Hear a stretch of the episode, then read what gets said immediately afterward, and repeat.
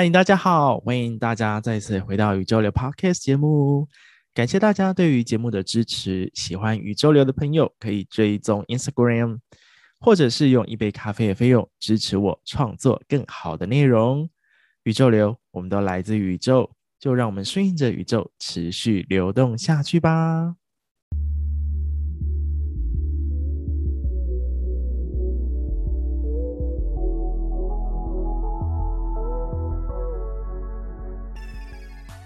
喜欢看剧的我，今天又来跟大家推荐一部好剧喽。其实每一次透过戏剧的内容啊，都让我有很多的感受以及收获。尤其在剧中许多的剧情啊，真的是触动内在的许多的感受的觉知觉察，然后有好多好多的感受想跟大家分享。那今天想要跟大家推荐的这部戏剧啊，叫做《虽然是精神病，但没关系》。我相信这出剧在二零二零年上演的时候，其实很多人应应该都有看过了。那还没看过的朋友啊，其实也可以就是听听我的分享。那接下来会有一些剧情上的这些暴雷，听过的朋友啊，也可以用不同角度来去看这出剧哦。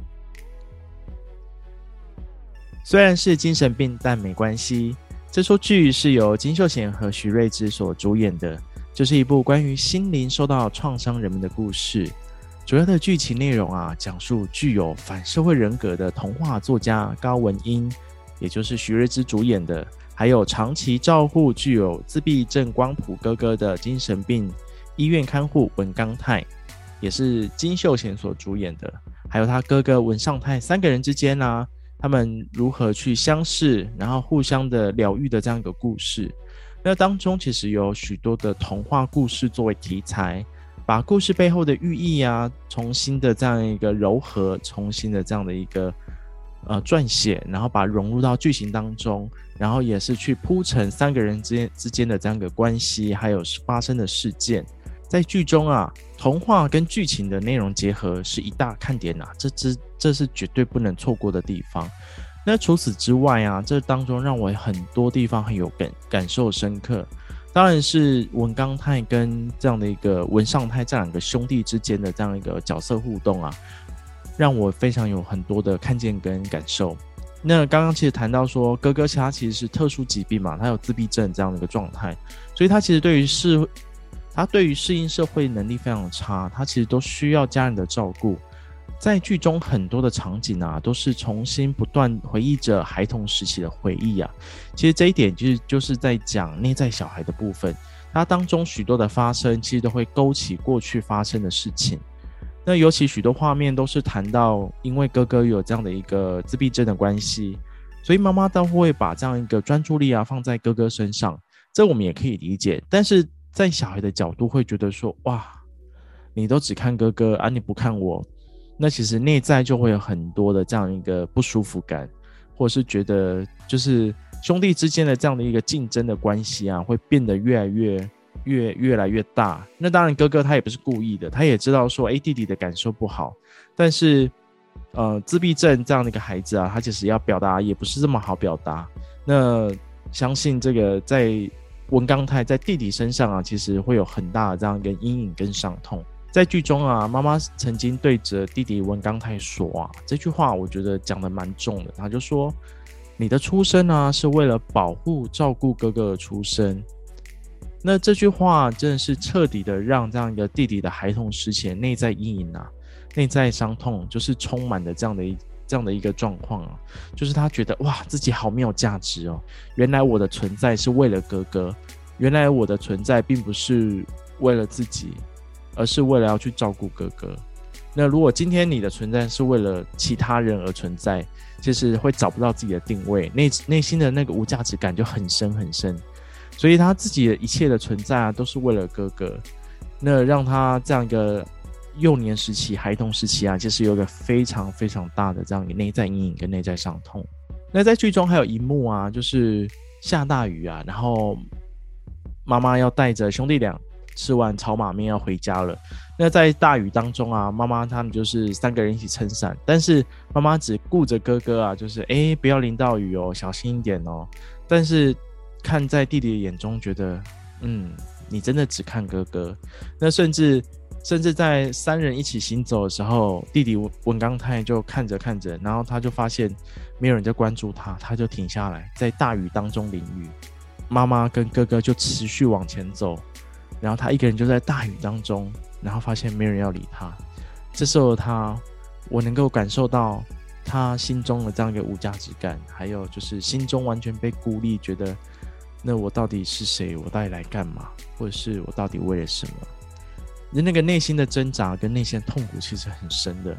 当时的他，我相信他已经也分不清楚到底是雨水还是泪水了，真的蛮令人心碎的。那也因为就是跟哥哥之间的竞争的关系啊，那孩子们其实都只看到自己缺乏的啦，所以让他心中这样一个内在伤痛跟阴影很深。他甚至甚至有这样一个想要把哥哥赶出去，或者是希望哥哥离开。排除在他生命之外这样一个念头。那在有一幕当中，就是哥哥在那个冰的湖面上面，结冰的湖面上面行走，然后瞬间就掉下去。当下他就想着：我到底要救哥哥，还是我不救呢？那不救哥哥，不就是正好是我现在希望哥哥不在吗？但是基于善良的他啊，他还是救起了哥哥。但也因为这件事情啊，成为。兄弟俩之间的这样的一个内在伤痛，哥哥也觉得说，哇，弟弟就是要杀了我。那弟弟也觉得说，就是，哎，我真的不想救哥哥，可是我还是很爱哥哥。那所以内内心的当中很多的矛盾跟拉扯，其实都成为两个人，也成为两个兄弟之间这样一个非常大的矛盾。尤其在剧末的时候，甚至这件事情引爆起来啊，成为兄弟俩之间非常大的这样一个冲突点。那再讲回来啊，对于妈妈而言呢、那其实我相信父母亲啊，对于孩子的爱，其实他能给的都会给，他也尽可能的去给到所谓的平等。但因为哥哥文尚泰是一个特殊疾病的孩子，那他需要花很多的心力、专注力在上面，那自然而然就会这样一个平衡，当然会有些偏颇。剧中也可以感受到妈妈对于。文刚泰这样的照顾，其实内心还是有许多的歉意，他觉得非常抱歉，就是哎，我我没有办法好好照顾弟弟，那也只能依靠弟弟，希望未来可以多照顾哥哥。就是妈妈她自己很清楚，她这样的一个。对于兄弟俩的照顾的不不平等、不平衡，那她也 say sorry，就也有跟孩子们说抱歉。但是那其实是她不敢说出来的，她在孩子睡觉的时候讲出来，但因为也没有说出来，对于弟弟而言，他其实内心的不平衡还是存在着。那就孩子的角度而言，他们其实刚谈到的都是看到缺乏的，他会渴求内在所缺乏。就跟就看到这一出的时候，我其实也会想到我过去小时候。就是我们家也是，我们家三个小孩，但是因为我跟我哥哥是兄弟嘛，然后下面是妹妹，所以我跟哥哥之间在小时候其实也会有一些类似权力争夺的画面，就是哎，我只会看到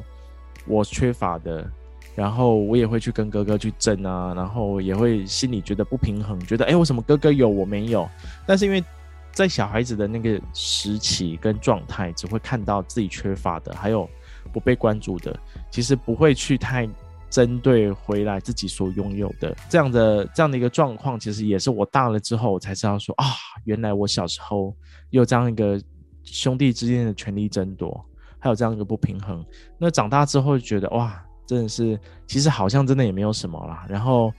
以前都会觉得好像爸妈都比较爱其他兄弟姐妹，不爱我，但其实。也可以感受到，其实爸爸妈妈都很爱自己的孩子，那只是孩子们通常只会看到自己所没有的。另外拉回来啊，让我想到在这出剧当中啊，其实很明显的会呈现三种角色：一个是拯救者，另外一个是受害者，最后一个是加害者。在关系当中啊，长期担任拯救者的弟弟啊，那温刚泰，因为他要不断去支持照顾哥哥嘛，所以他是一个拯救者。那他必须牺牲自己去，到最后真的是牺牲自己去照顾哥哥。在关系当中啊，长期担任拯救者的弟弟文刚泰啊，那他必须一直去照顾跟关心哥哥嘛，甚至到后面他必须牺牲自己去照顾哥哥。久而久之啊，这样的一个照顾啊，就是被照顾者，其实久了就会觉得说，哎，内心其实有很多的不平衡。那这样的一个状态，其实也会让哥哥变成从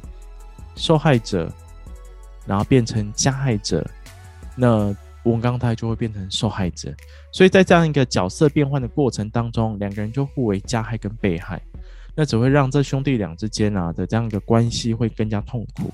所以这也是从这出剧当中可以看到这样一个角色的转换啊。其实我觉得这也可以反思到我们自己在生活当中，我们对于每个人的这样的一个关系之间啊，我们是如何去扮演这样一个拯救者、受害者、加害者的角度。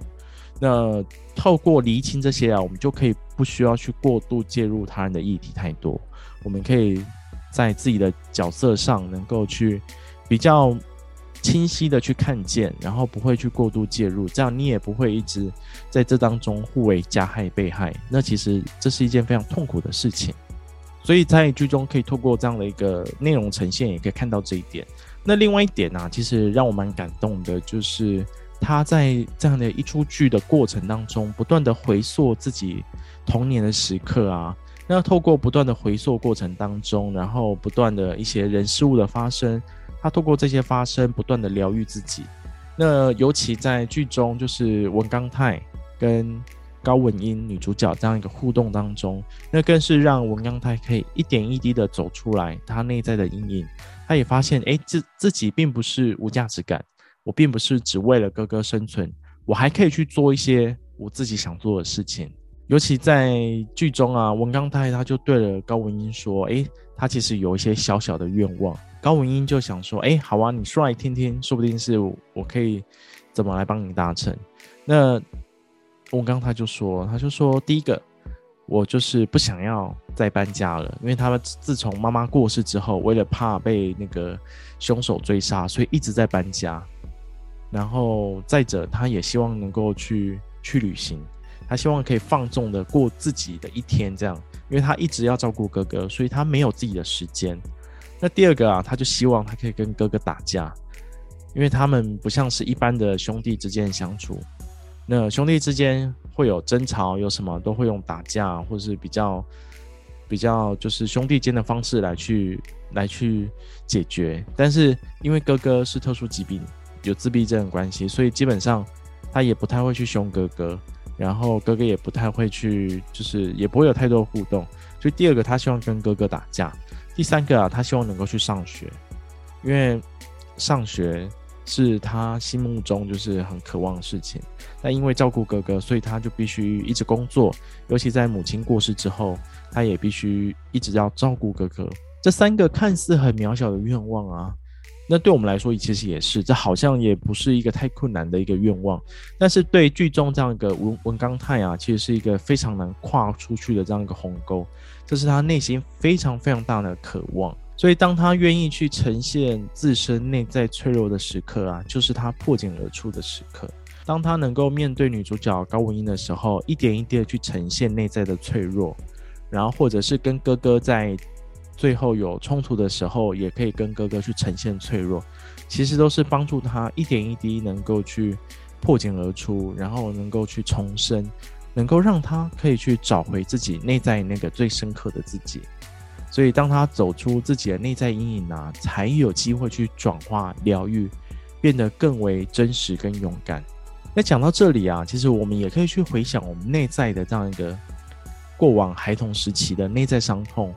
或者是内在阴影的部分，有没有发生什么事情是让你从小记到现在，或者是让你遇到什么事情的时候，你会突然。惊惊醒啊，就是诶，突然想到小时候好像遇到类似的事情，其实这就是所谓的内在小孩或是内在伤痛。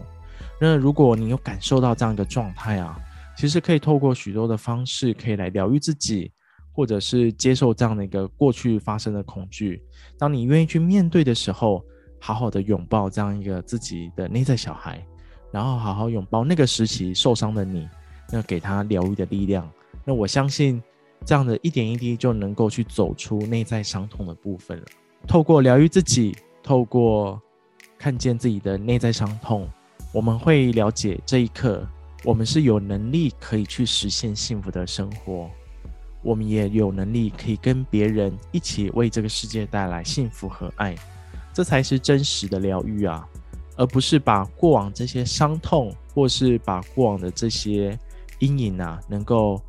全部掩盖起来，或者是遗忘，或是要切割。那这这其实都不是很好的做法，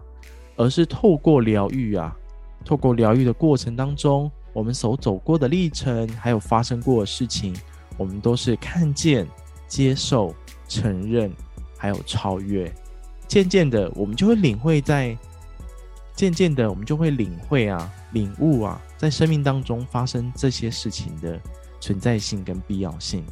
那它已经不是用好或坏来去定义它。那对我们来说，这些大家定义的好或坏的事情，其实都是我们历经的事情。那这些事情，其实都是在我们生命当中很重要的看见以及感受。那透过我们的疗愈啊，这个过程当中，那能够让我们内在能够互相的这样一个愈合啊，所以透过疗愈自己内在小孩啊，就是自己跟自己的这样一个灵魂的重逢，然后在这个过程当中啊，能够去好好的拥抱他，拥抱回最亲近、最亲爱的自己，你会发现你会有能力好好的爱自己，你也会发现。你会有能力好好的活出自己，所以看见自己的内在伤痛，然后好好的疗愈，好好的调整跟调试，这是一件非常棒、非常美好的事情。最后啊，其实剧中有一幕我觉得蛮感动的，就是当兄弟俩在争执之后啊，然后他们能够摊开彼此的内心，真实面对彼此最脆弱的那一面啊，大打出手之后，两个人互相重新的相依。然后两个人互相的珍惜彼此，然后发现彼此的真的都是很爱彼此的，那也把过去的伤痛都可以放下，并且拥抱自己，拥抱彼此。那在这一幕我真的很感动，很感动。那也真的是过去这样的一个伤痛，原来其实爱啊，爱这个能量啊是非常强大的，它能够去疗愈彼此，然后也可以让彼此的关系啊走向和谐的状态。所以在这样的一个基础之下，原来爱的力量真的很美。这部韩剧虽然是精神病，但没关系，真的有好多内容很值得我们一一探究。刚刚的部分是针对我觉得特别有感受的，或者是从一些。呃，大家可能平常不太会切入的角度来去看这部韩剧，那也希望大家看完韩剧之后，如果有任何的感受，也可以欢迎跟我分享，